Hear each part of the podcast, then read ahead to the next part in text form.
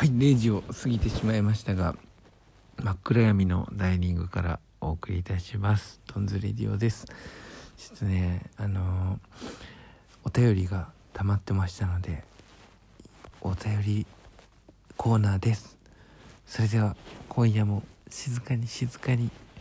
布団にうつ伏せになった状態で始めたいと思います。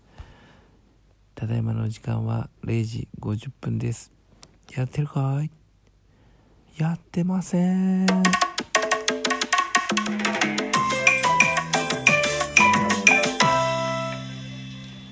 お正月で皆さん食べ過ぎてませんでしょうか？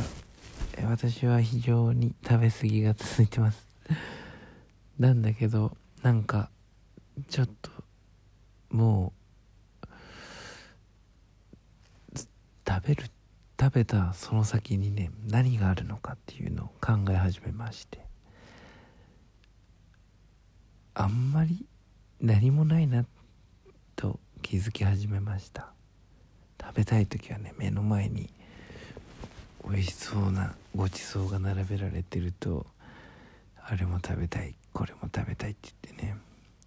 もうお腹はいっぱいなんだけどうーんなんか食べたいんですよ。でも結局食べ終わった後にね待ってるものっていうのはああ腹がいっぱいだなとかねお腹食べ過ぎた食べ過ぎたなとかお腹が重くて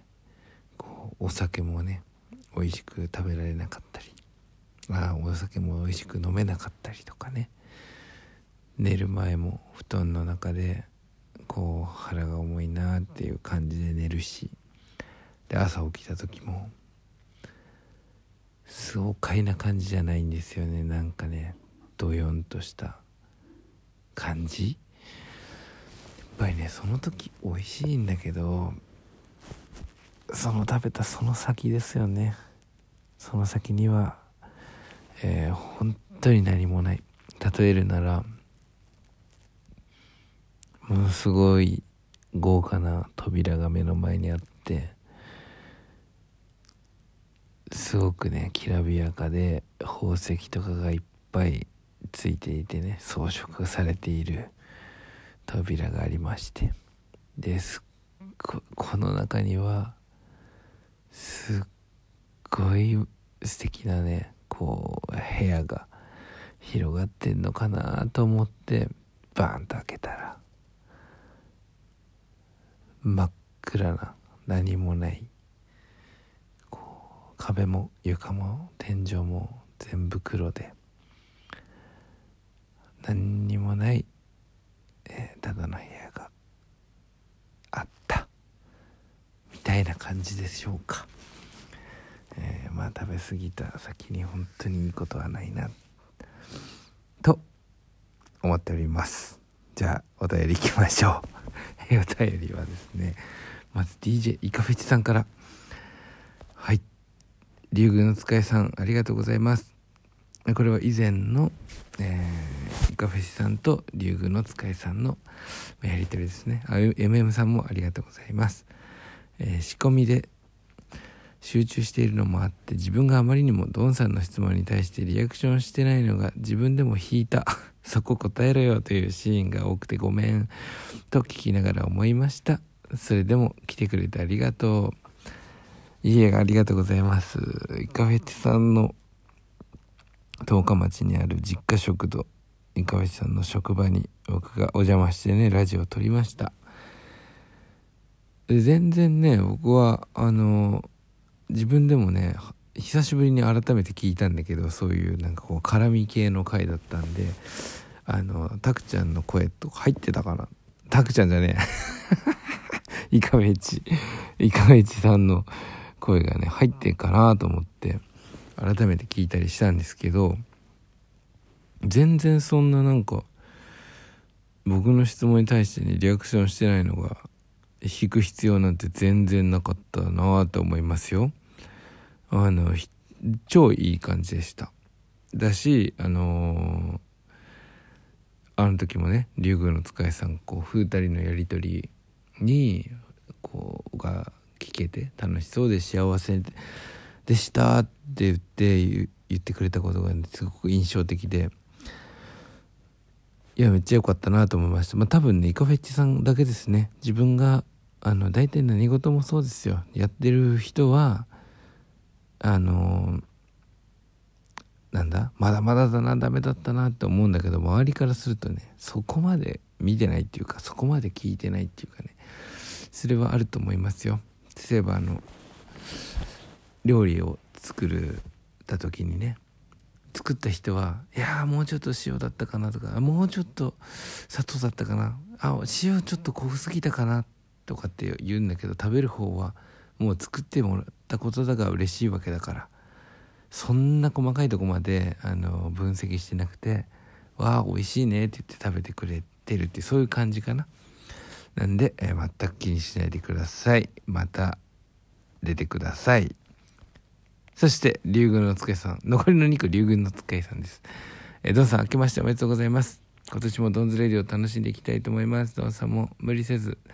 無理せずに、ドンさんのありのまま共有できたら嬉しいです。もうなんて嬉しい言葉でしょうか。このありのままのですね。えー、ありのままの僕の、えー、ラジオ。まあ本当に、あの、無理しないで、あの適当な感じでねありのままで共有できたら僕も嬉しいですよありがとうございますはいそして一番最後最新の竜宮の使いさんからあの宇宙一うまいというマン餃子ですね。食べてみたいです。作り方教えてください。そうマン餃子昨日のねいいのマンのえー、あの、えー、元奥さんのお母さんから習ったというね、えー、非常に涙なしには語れない味になっておりますので、えー、まああの千鳥会っていうのは毎月1回やってやろうっていうことで進んでますので、えー、次回2月の会があった時いやそその時に満餃子の作り方なんて多分聞かないと思うな。だけどなんかまあ機会があったらあれの使い作り方聞いてみましょう。はいじゃあということで、えー、全部ね3つのお便り終わりました。本日もありがとうございました。あの年賀状で年賀状って徐々にこう減ってきてるじゃないですかあの文化としてねで僕はそれについて全然ねあの思わないんですけど今年のお正月でねちょっと思うことがあってあの年賀状って素敵な文化だなと思うんですよ。で年賀状送んなかったとしてもあの今年もよろしくお願いします。昨年お世話になりましたみたいなのをなんかこう伝えたい人がいたなら伝えるのもあのねいいことだなって思うんですよ。節目っていうか。なんかこうその時思い出してくれたんだなっていうのもあるしね。ただねあの画像だけが送られてくるパターンのやつありませんか？僕は今年から初めてなんですけど画像でその画像は年賀状の裏みたいな感じなんですよ。しかもあのーなんだっていうかな。売ってる年賀状の裏みたいな。っていうかあの年賀状って検索したら出てくる画像みたいなやつがえー、しぽって1個 LINE, とかでねしぽって1個だけ送られてくるやつってどうなのって思って。なんか一言添えてあったらまあ嬉しい。嬉しいっていうかうん嬉しいか。ただあのな無言バージョンはやんなくてよくないって思う。そう。そうそう。あのそれを別にいいけどやってる人はやってるんでまあまあいいと思うけどなんかね逆効果な感じがするんだよな。まあ僕にとってはねなんかそれやんなくてよくないって思っちゃったんですよ。まあこれの話はねあのもし共感できる人がいたら教えてほしいなと思います。っていうのも今日あの昨日からいいのマン泊まっててですね朝年賀状見ながら僕がそれについてねあの年賀状をこういろいろ見ながらそういえばさってあの画像の年賀状みたいなやつ来ないって言ったらその話でちょっと盛り上がってなんか作ってあるやつとかだったらねあのいいと思うんですよ。なんかこう自分で作った年賀状の裏みたいな。あれ本当に売ってるやつあの牛がいて和風の牛がいてあの「明けましておめでとうございます。今年もよろしくお願いします」みたいな。画像。あれはやらなくていいんじゃないかなって思ってます。で僕はあのそれにこう「明けましておめでとうございます」って僕がこう文章を打って返すのもなかなと思って。なのでその画像をそのまんま送り返しました。ピシュポッと。